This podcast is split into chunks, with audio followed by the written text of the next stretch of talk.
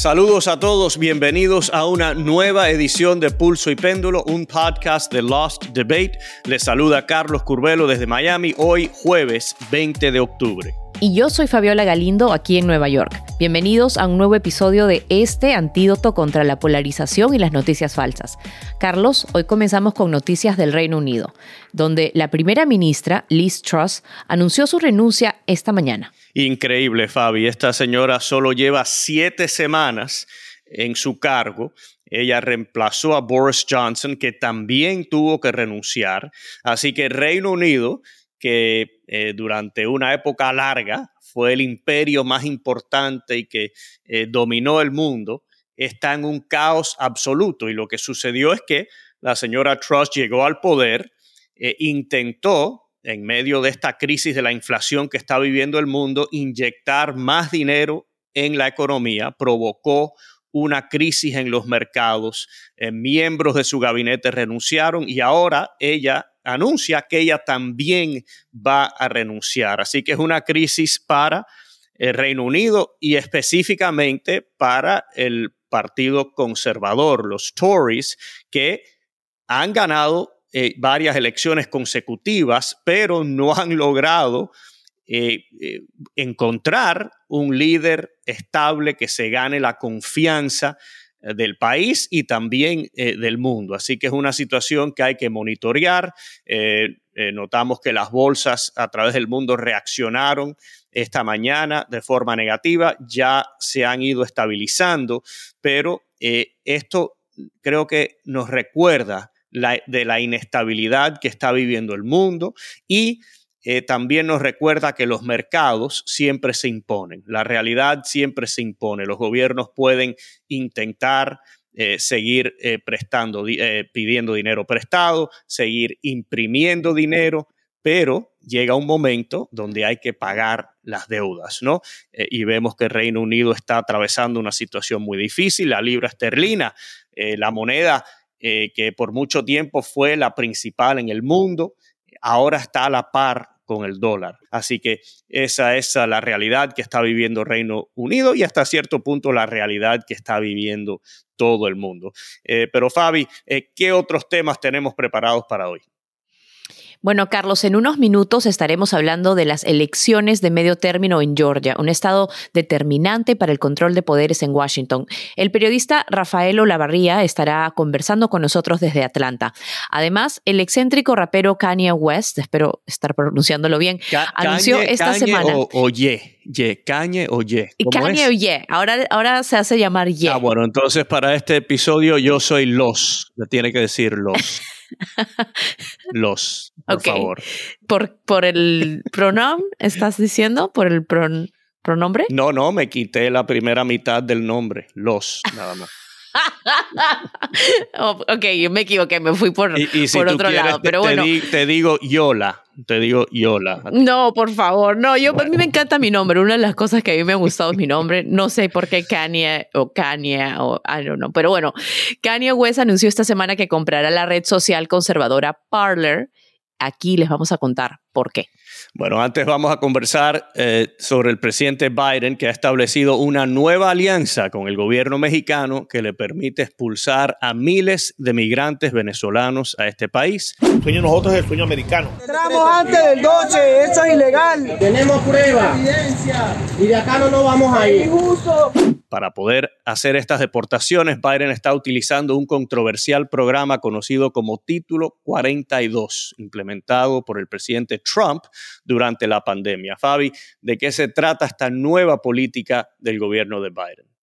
Así es. Bueno, para dar un poquito de contexto, Carlos, esta es una política que, como recordaremos, fue iniciada por el presidente, el expresidente Donald Trump durante el inicio de la pandemia. El título 42 era una medida de salud pública para evitar que más personas entraran a la frontera o por la frontera que entraran al país y de acuerdo con la con esta regla, pues se evitaría así la propagación del virus. Hay muchas críticas contra esa política. Ya habíamos visto que el presidente Biden había prometido en su campaña presidencial que iba a eliminar esta práctica, pero un grupo de republicanos entablaron una demanda y una corte en Luisiana no permitió que se termine o que se eh, de alguna manera se deje de usar esta práctica que hace que muchos inmigrantes de ciertos países sean deportados a México. Pero en este caso, el título 42 está afectando a los venezolanos específicamente. Y vamos a dar un poquito las cifras y el contexto. Para tener una idea, de acuerdo con la patrulla fronteriza, solo en septiembre cruzaron 33 mil venezolanos en la frontera de México con Estados Unidos. En el 2022, hasta ahora, se ha visto un incremento de casi el 300% de cruces de personas de Venezuela que recordemos son casi 7 millones de venezolanos que han abandonado su país desde el 2015. En agosto, los venezolanos serán el 12% o representaban el 12% de todos los cruces en la frontera sur. Bajo este nuevo anuncio de Biden, desde la semana pasada, cualquier venezolano que cruce la frontera entre Estados Unidos y México, ya sea a pie o nadando, será deportado a México sin que puedan pedir asilo en los Estados Unidos. Esto, como repetimos, bajo la práctica del título 42. Ayer pude conversar con Camilo Montoya Galvez, reportero de inmigración para la cadena CBS y que tiene muy bien estudiado este tema y nos explica por qué ahora los venezolanos están siendo deportados a México. El gobierno de Estados Unidos ahorita no tiene relaciones diplomáticas con el gobierno de Venezuela y el gobierno de Venezuela no acepta deportaciones de los Estados Unidos. Entonces, los Estados Unidos no puede deportar a venezolanos directamente a Venezuela y por eso es que la mayoría de los venezolanos los estaban liberando y dejando quedar aquí en el país mientras seguían su caso de asilo. Pero el título 42 le da la habilidad a la patrulla fronteriza a expulsar migrantes de Venezuela y otros países que no son de México a México. Pero ahora, Carlos, ¿qué tiene que ver una medida de salud pública con esta grave crisis de este incremento de personas que están entrando por la frontera?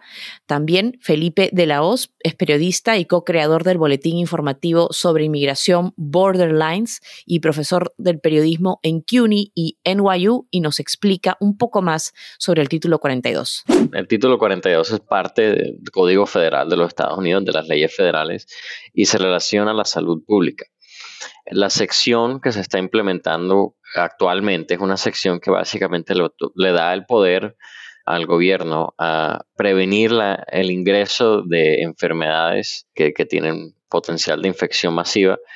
Inclusive desde el momento en que se instituyó la política ya era un poco, digamos, o sea, no quedaba claro cómo se, o sea, esto iba a prevenir la entrada del coronavirus, ya que uno estaba presente en ese momento en los Estados Unidos y de hecho Nueva York vino a ser el epicentro de la pandemia. Y dos, realmente se le estaba aplicando a una porción muy pequeña de las personas que están ingresando al país en cualquier momento, que son los solicitantes de asilo eh, llegando a la frontera sur con México. Ahora, bajo este anuncio, Estados Unidos está creando un programa en el que puede ayudar hasta 24 mil venezolanos a ingresar inmigrar a Estados Unidos de manera legal si es que cuentan con un patrocinador. No es la primera vez que el gobierno toma una medida similar. Un programa similar se utilizó con Afganistán y en ese caso también lo que hemos visto es que muchas de las personas que han solicitado este estatus se les ha negado.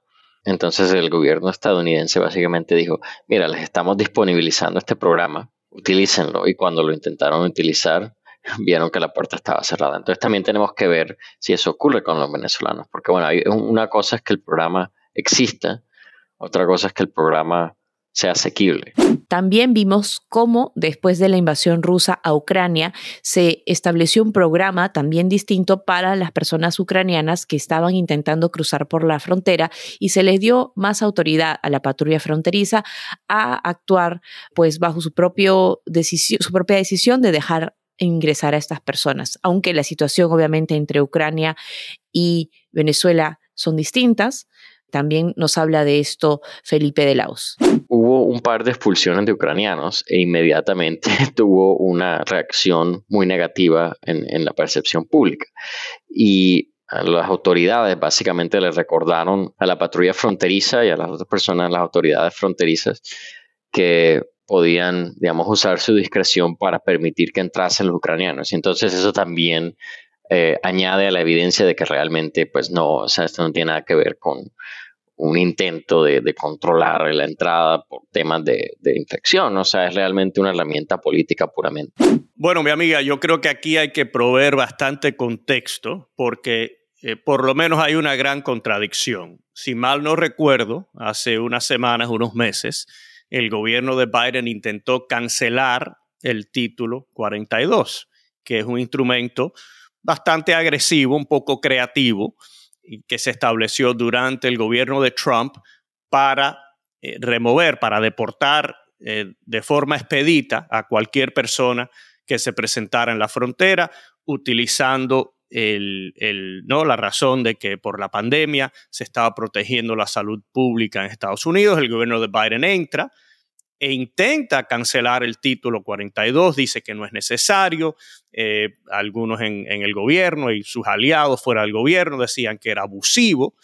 Y ahora de repente el gobierno de Biden, después que una corte le dijo que no lo podía cancelar de la manera que habían intentado hacerlo, ahora este mismo gobierno está utilizando esta provisión en la ley eh, que heredó del gobierno de Trump para negarle entrada a los venezolanos a Estados Unidos. Es correcto, ¿no?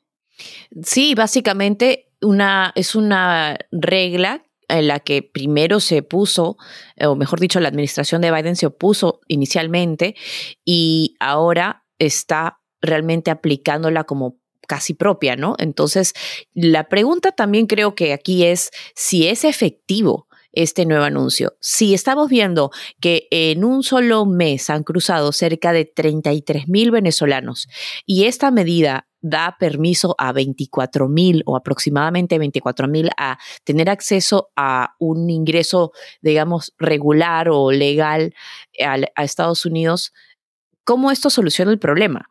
¿No? Más allá de que si la medida es de eh, eh, algo que quisieron utilizar o no, creo que es un parche, ¿no? Como dicen o como ha sido el análisis de algunos de los periodistas con los que hemos conversado. Una curita que no va al meollo de la situación y que además singulariza a la comunidad venezolana. Por la frontera están entrando venezolanos, pero también están entrando centroamericanos, muchos cubanos. ¿Por qué el gobierno de Biden eh, crea esta política específicamente para la comunidad venezolana. Por cierto, Fabio, una comunidad que está creciendo en Estados Unidos.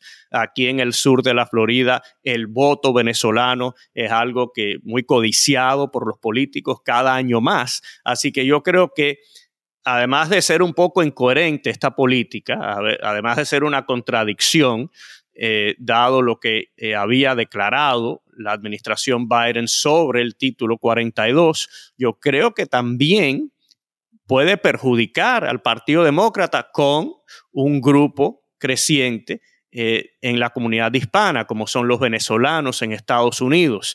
hemos hablado mucho en este programa sobre cómo los latinos en los últimos años han ido apoyando más y más al Partido republicano, se han ido desilusionando con los demócratas. Yo creo que esto pudiera ¿no? alimentar ese patrón y pudiera eh, poner a los candidatos demócratas en una situación eh, muy difícil en áreas como el sur de la Florida. Sí, y, definitivamente eh, da la impresión de que la administración del presidente Biden está atrapada entre la espada y la pared, porque por un lado, aunque intentó acabar con esta práctica del título 42, pues eh, los activistas también le piden que acabe con esta práctica. Sin embargo, pues está pendiente en los tribunales, ¿no? Y eh, lo que estamos viendo es que lo están usando, al menos para que la gente regrese a México, porque el gobierno federal hasta ahora no hemos visto que haya hecho incrementos en lo que es, eh, recursos para enfrentar esta crisis migratoria. Por ejemplo, en estados aquí como Nueva York, en donde eh, se han enviado una cantidad de autobuses llenas de personas eh, migrantes, no hemos visto el apoyo de las autoridades federales para pues mitigar eh, el recibimiento de casi 15 mil personas aquí en Nueva York y en otros estados donde también han sido enviados, ¿no? Entonces, eh, estamos viendo que eh, la pregunta es también cuál va a ser el efecto que tenga esto en las elecciones de medio término o no, porque al final del día los temas de migración casi siempre pues tienen esa capacidad, ¿no? De movilizar a los votantes. Sí, yo creo que lo que la gente se está dando cuenta, y republicanos, demócratas y, independientes todos, ¿no? Es que la situación en la frontera suroeste de Estados Unidos eh, no es sostenible a largo plazo. En ningún país puede tener un flujo eh, tan extraordinario de inmigrantes eh, que están entrando sin permiso. No es, no es bueno para el país, no es bueno para los migrantes, que muchos de ellos pasan mucho trabajo situaciones muy difíciles para llegar a Estados Unidos. Algunos no llegan. En el estrecho de la Florida han muerto eh, centenares, sino miles de cubanos. Sabemos que en el, en el desierto eh, eh, también. así que nada, es una situación muy lamentable y vemos como el, el gobierno, gobiernos de ambos partidos pasan mucho trabajo para buscar soluciones que siguen siendo elusivas. Pero bueno, hablando de temas decisivos en las elecciones, como tú mencionaste, eh, Fabi, ya estamos a menos de tres semanas y ahora vamos a hablar de varias contiendas claves en el estado de Georgia, un estado donde también hay una comunidad hispana eh, que cada día es más influyente y un estado que hace dos años le dio el control del Senado al Partido Demócrata, aunque con el margen más pequeño posible.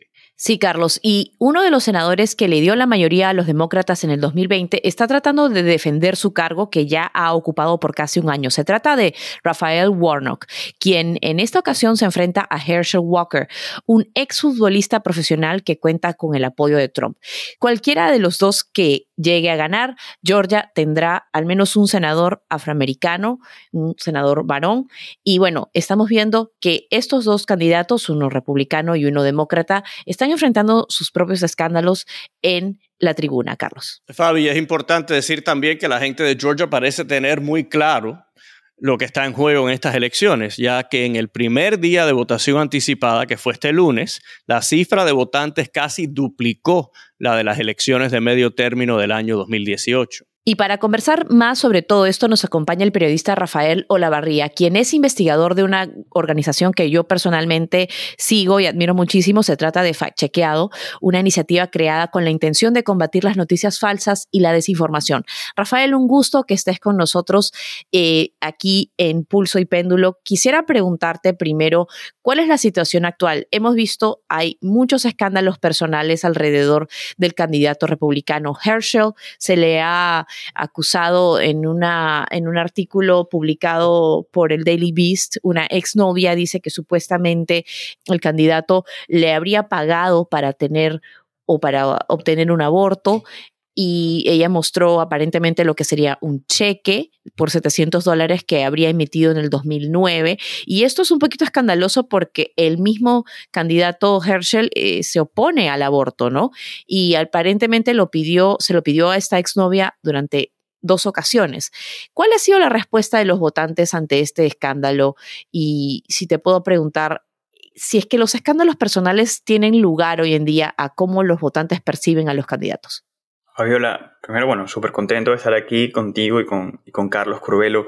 Em, la segunda parte de tu pregunta creo que pone el asunto muy interesante, sobre todo después de la, esta era post-Trump, ¿no? Cuando veíamos que en 2015 se pensaba, oye, X escándalo va a acabar con la carrera política del, del expresidente y en realidad fue, estuvo prácticamente blindado ante todo eso.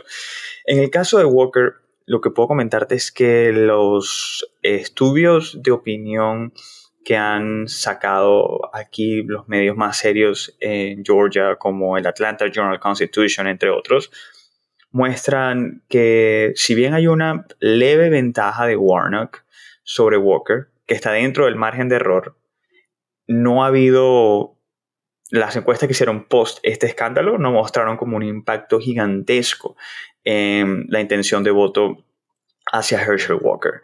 Entonces, eh, obviamente habrá que esperar los resultados de la elección, pero como tú dices en la segunda parte de tu pregunta, no es que este sea un escándalo personal que pareciera, según estos estudios de opinión, que esté teniendo un cambio en la intención del votante sumamente radical, como quizás hubiese sido la política estadounidense pre-Trump.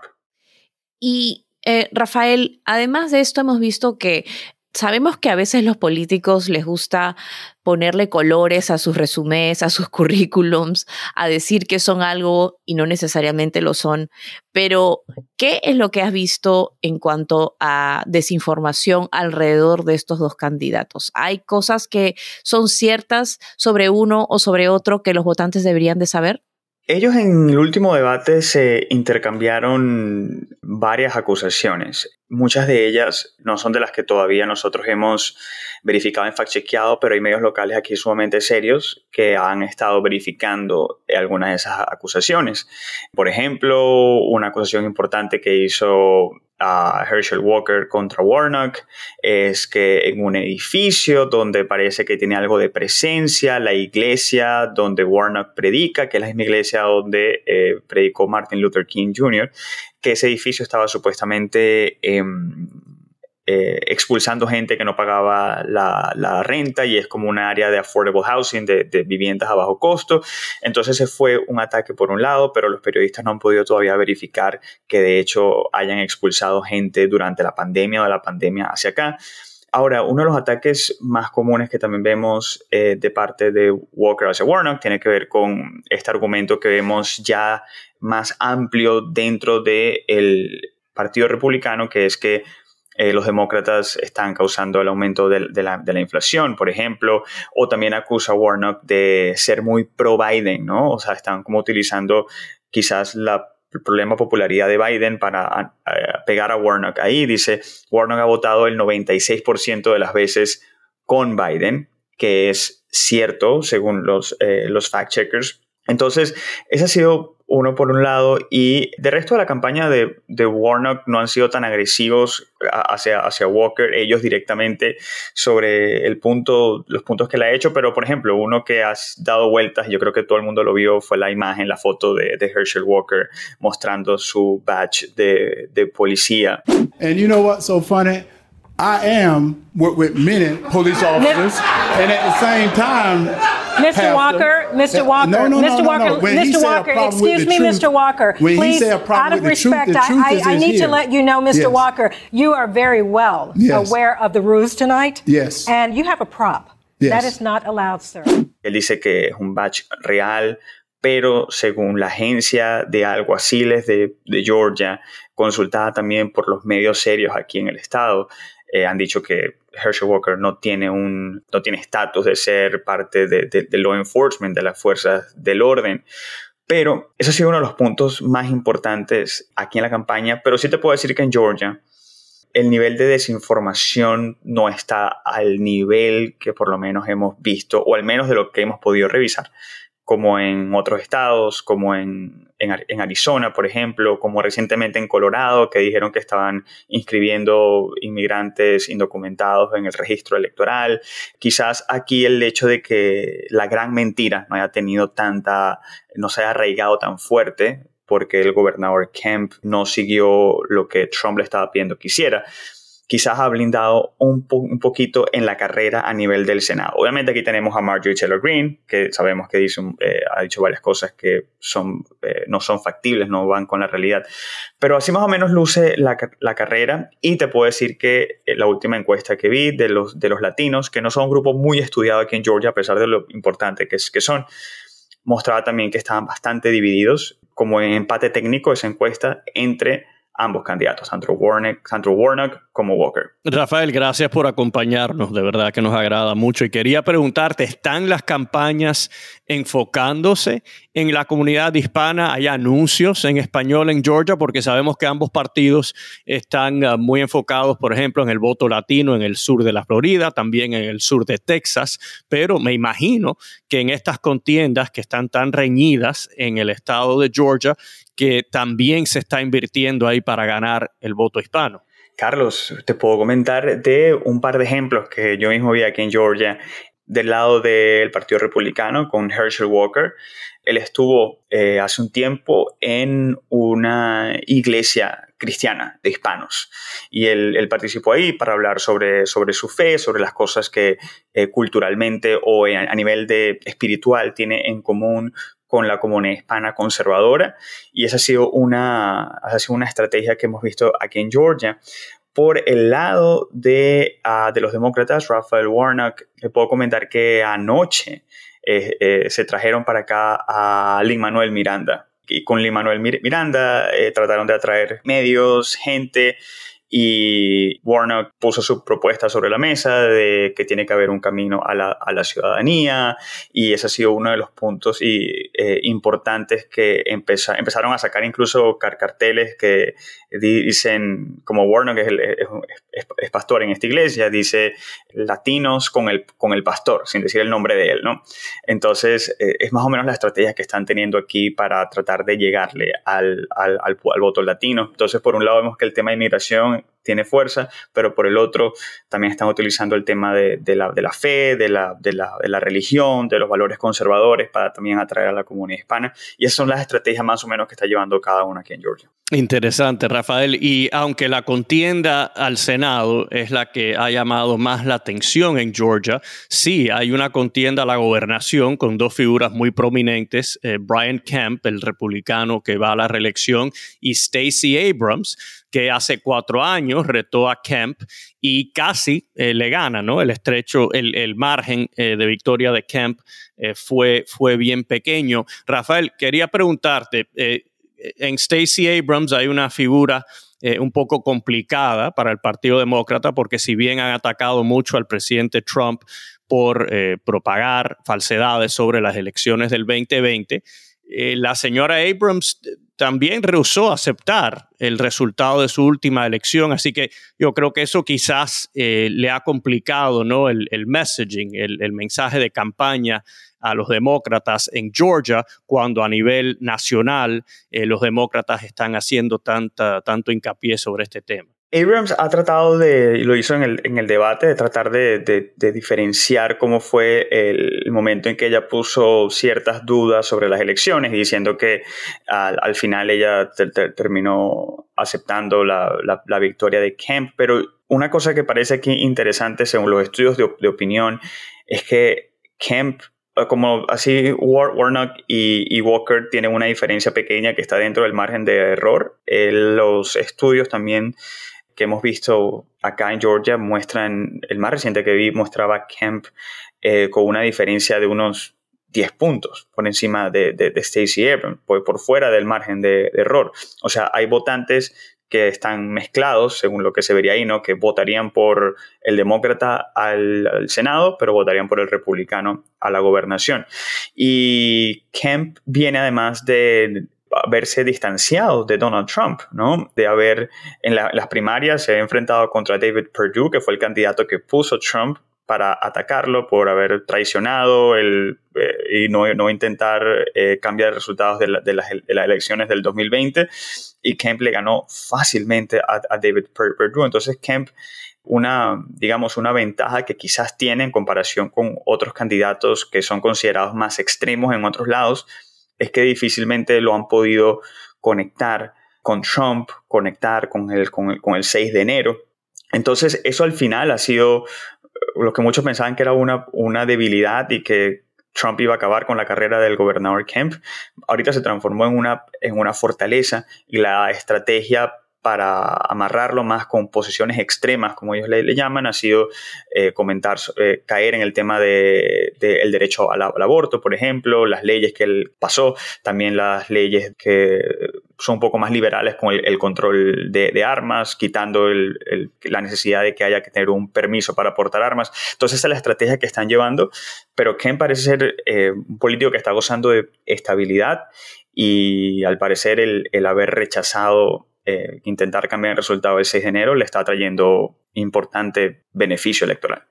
La otra pregunta que quería hacerte, eh, Rafael, regresando un poco al tema de, de estos escándalos personales, ¿cuál crees tú que es la reacción de los votantes ante enterarse de tantas cosas personales, detalles escabrosos sobre cada candidato? ¿Crees que eso es algo que a la gente le importa hoy en día? Ya, lo, ya me lo mencionaste al principio, pero creo que hay muchas hay muchas opiniones encontradas ahí, ¿no? Porque ya veíamos candidatos anteriormente que también han estado envueltos en escándalos personales y no les ha impedido ganar una elección. Sí, si bien lo veremos al, al momento ya para el 8 de noviembre veremos realmente cuál fue el impacto, qué tan correctas o no estaban las encuestas. Sabemos que en el pasado los resultados han sido muy diferentes a las encuestas. Sí pareciera que hay algunos candidatos, según los números que estamos viendo, que han, han caído como dentro de esa, que están blindados, como en su momento se veía blindado el, el, expresidente Trump y que el escándalo personal no necesariamente se puede traducir. Así se vea como hipócrita o así se vea como cómo puede ser que esto pasó, si eso no va con la posición que él está profesando, etc. al parecer la polarización política quizá está teniendo sus beneficios en este caso porque cada quien a pesar de todo prefiere estar con el lado que le, le convenga o que le vaya a traer los resultados que ellos quieren. Y, la economía sigue siendo aquí en Georgia también el punto máximo también, de los hispanos también. O sea, están preocupados por el tema económico. Y probablemente si votan con la perspectiva de la economía del bolsillo, probablemente hay algunos que les interese más eso que cualquier escándalo personal. Entonces, eso es lo que reflejan algunas encuestas que han sido publicadas hasta ahora. Ahora nos toca esperar a ver los resultados, a ver si las encuestas estaban en lo correcto y si en el futuro las campañas van a tener que reajustar o repensar qué tanta importancia le dan los electores a los escándalos personales. Muchas gracias por tu tiempo, Rafael Olavarría, periodista de Fact Chequeado. Y me ha dejado muy indignada lo que has dicho de la desinformación en otros estados, que quizás no es muy presente en Georgia, pero sí en otros lugares. Así que te vamos a invitar otra vez eh, para que nos hables un poco más de eso e informar a nuestra audiencia sobre estos temas tan importantes. Gracias, Rafael. Y cuéntanos, tienes un, eh, website, ¿no? Si quieres compartirlo para que los oyentes lo puedan visitar. Por supuesto, sí, arroba Rafael Olavarría es mi Twitter, pero importantísimo, pueden ir a la página de factchequeado.com. Ahí tenemos hasta un número telefónico, un chatbot, para que la gente, cualquier cosa falsa, imagen, noticia sospechosa que vea, nosotros tenemos un robot y tenemos un equipo de gente para ayudarles a despejar todas esas dudas, decirles qué es verdad y qué es mentira. Y en esta época electoral queremos que la gente vote como quiera votar, pero que vote con la verdad y con los datos de su lado. Y esa es la misión que estamos teniendo durísima en este momento, completamente enfocados. Ahí lo tienen, factchequeado.com. Muchísimas gracias, Rafael. Hasta la próxima. ustedes, gracias. Bueno, y ya estamos por terminar el episodio de hoy, pero antes ya, queremos tan pronto, hablar... tan pronto, ¿por qué? ¿Por qué por porque, porque queremos llegar a este tema que es muy, muy interesante, porque no sé tú, pero a mí me ha tenido intrigada todos estos tweets, todas estas cosas que ha venido diciendo Kanye West, que son, bueno, por un lado sorprende. ¿Cómo es? ¿Y o G? Perdón, Y, en español Y, vamos a decirle Y, pero Kanye, Kanye West.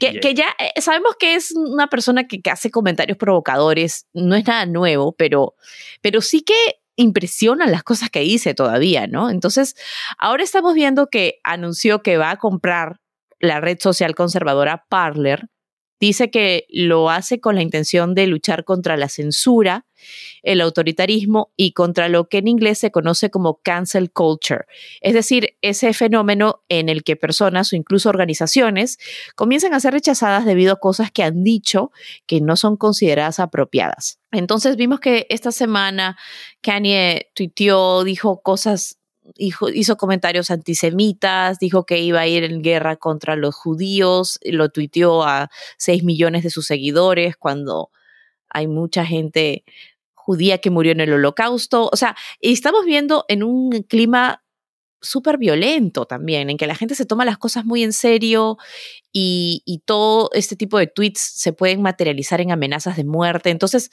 realmente, ¿qué tan serio o qué tan serio deberíamos tomar los comentarios? ¿O qué pensaste tú cuando escuchaste esta noticia, Carlos?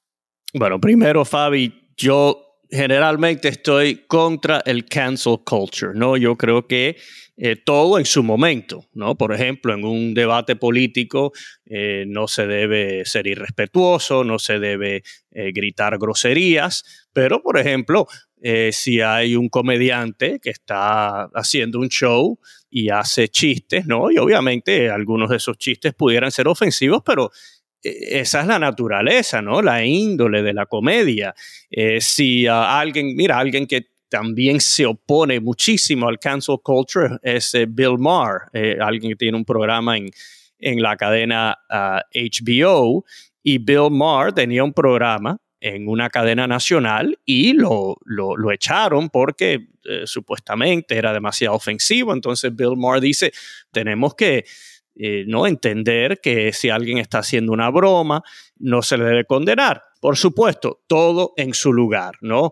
En las escuelas no, no se debe de permitir este tipo de, de conducta ni de actividad repito, en la política, yo creo que la política no hay que tomarse uno demasiado en serio, pero hay que respetar, hay que hablar sobre ideas, propuestas, no eh, que sea un programa de entretenimiento. Eh, pero yo creo que cuando a ciertas personas se les prohíbe, por ejemplo, visitar a las universidades, Ben Shapiro es un conservador, activista, que tiene varios medios, y hay universidades que han prohibido que este señor eh, vaya y le hable a los estudiantes. Y yo sí creo, por ejemplo, que las universidades ya cuando los jóvenes son todos adultos, deben ser expuestos a diferentes ideas, eh, a, perspectivas, aunque no estén de acuerdo. Ahora, lo que está sucediendo con las redes sociales es muy interesante y vemos que eh, Elon Musk y, el señor Ye West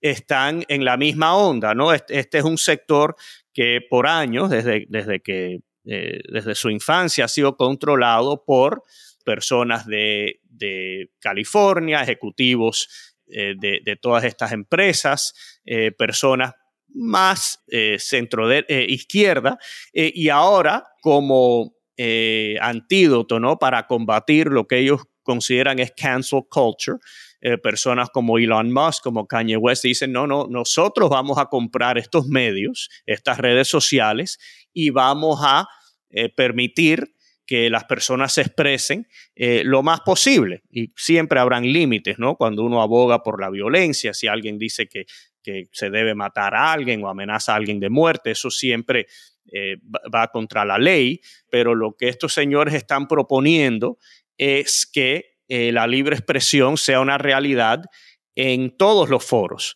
que eh, empresas como Twitter eh, no veten de manera arbitraria a ciertas personas, ¿no? Yo creo que ese, ese es el objetivo de ellos.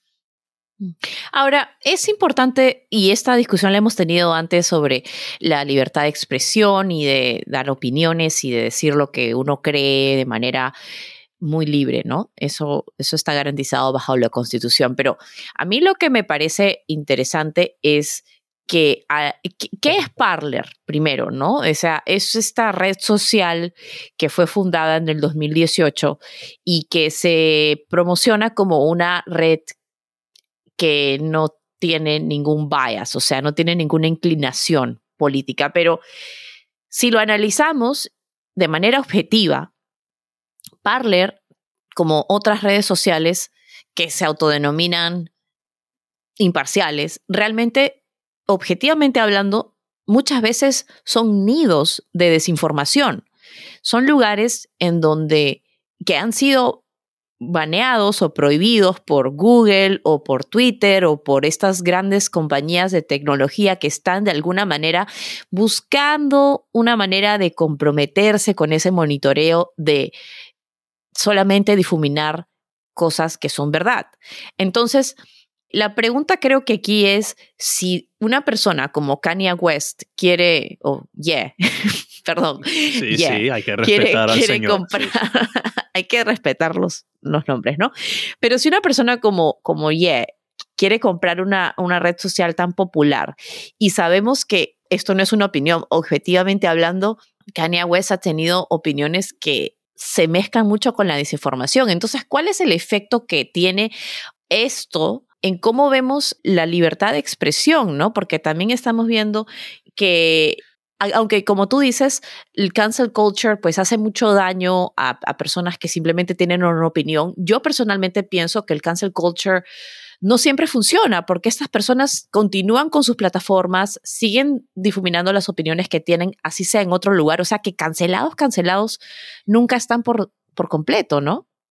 Mira, Fabi, yo en, este sentido admiro mucho a, Mitch McConnell porque él ha sido muy consecuente con su filosofía de que se debe defender la libre expresión a todo costo.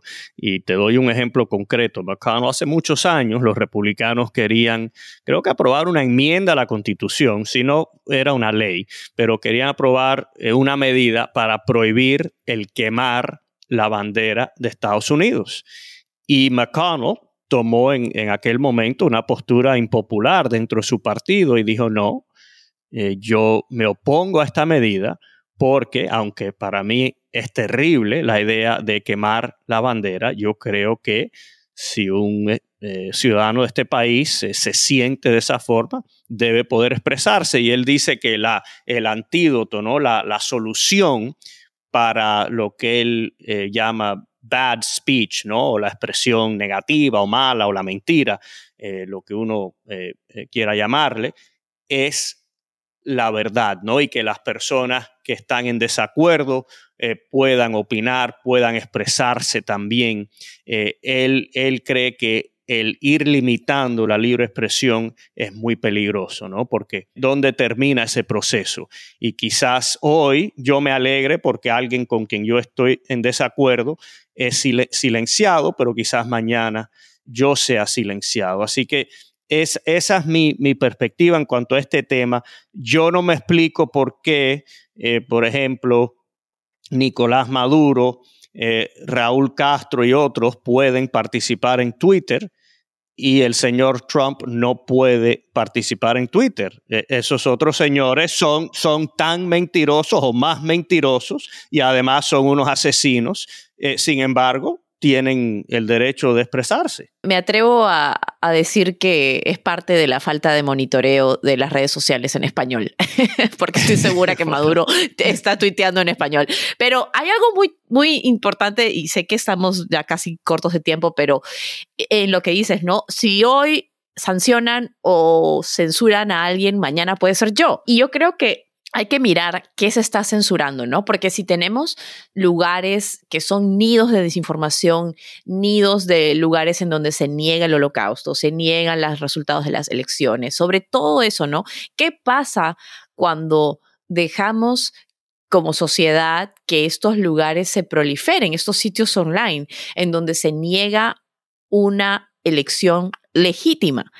La pregunta es qué pasa y yo creo que lo que estamos viendo en estas elecciones es justamente la respuesta.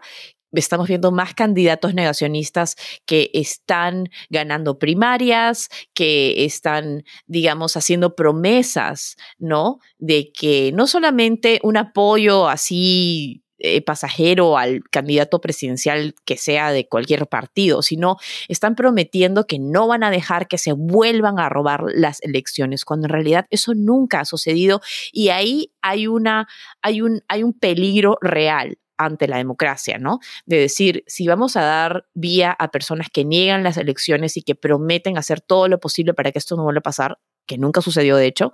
Entonces estamos dando paso a personas que pueden tomar acciones, ya sea desde, puestos de fiscales estatales, ya sea eh, puestos de senadores, congresistas o gobernadores, que en un escenario similar, si se vuelve a repetir, van a crear, por último, o, o, en lo más básico, caos en esta democracia, ¿no? Entonces yo creo que hay que mirar qué tipo de lugares o qué tipo de sitios están siendo sancionados hasta cierto punto, ¿no? Y, siempre lo que creo que se dice mucho es, si algún tipo de información nos da mucha rabia o nos da, nos hace reaccionar muy fuerte, hay que verificar que esa información es cierta o no, tratar de buscar otra fuente de información que corrobore lo que acabamos de leer, que nos ha hecho reaccionar de manera tan efusiva y bueno, creo que en general, ¿no? Nosotros mismos podemos ser los, los que monitoreamos la información que consumimos. Sí, esta situación es muy preocupante, es seria, ¿no? La amenaza eh, que representa la mentira es, um,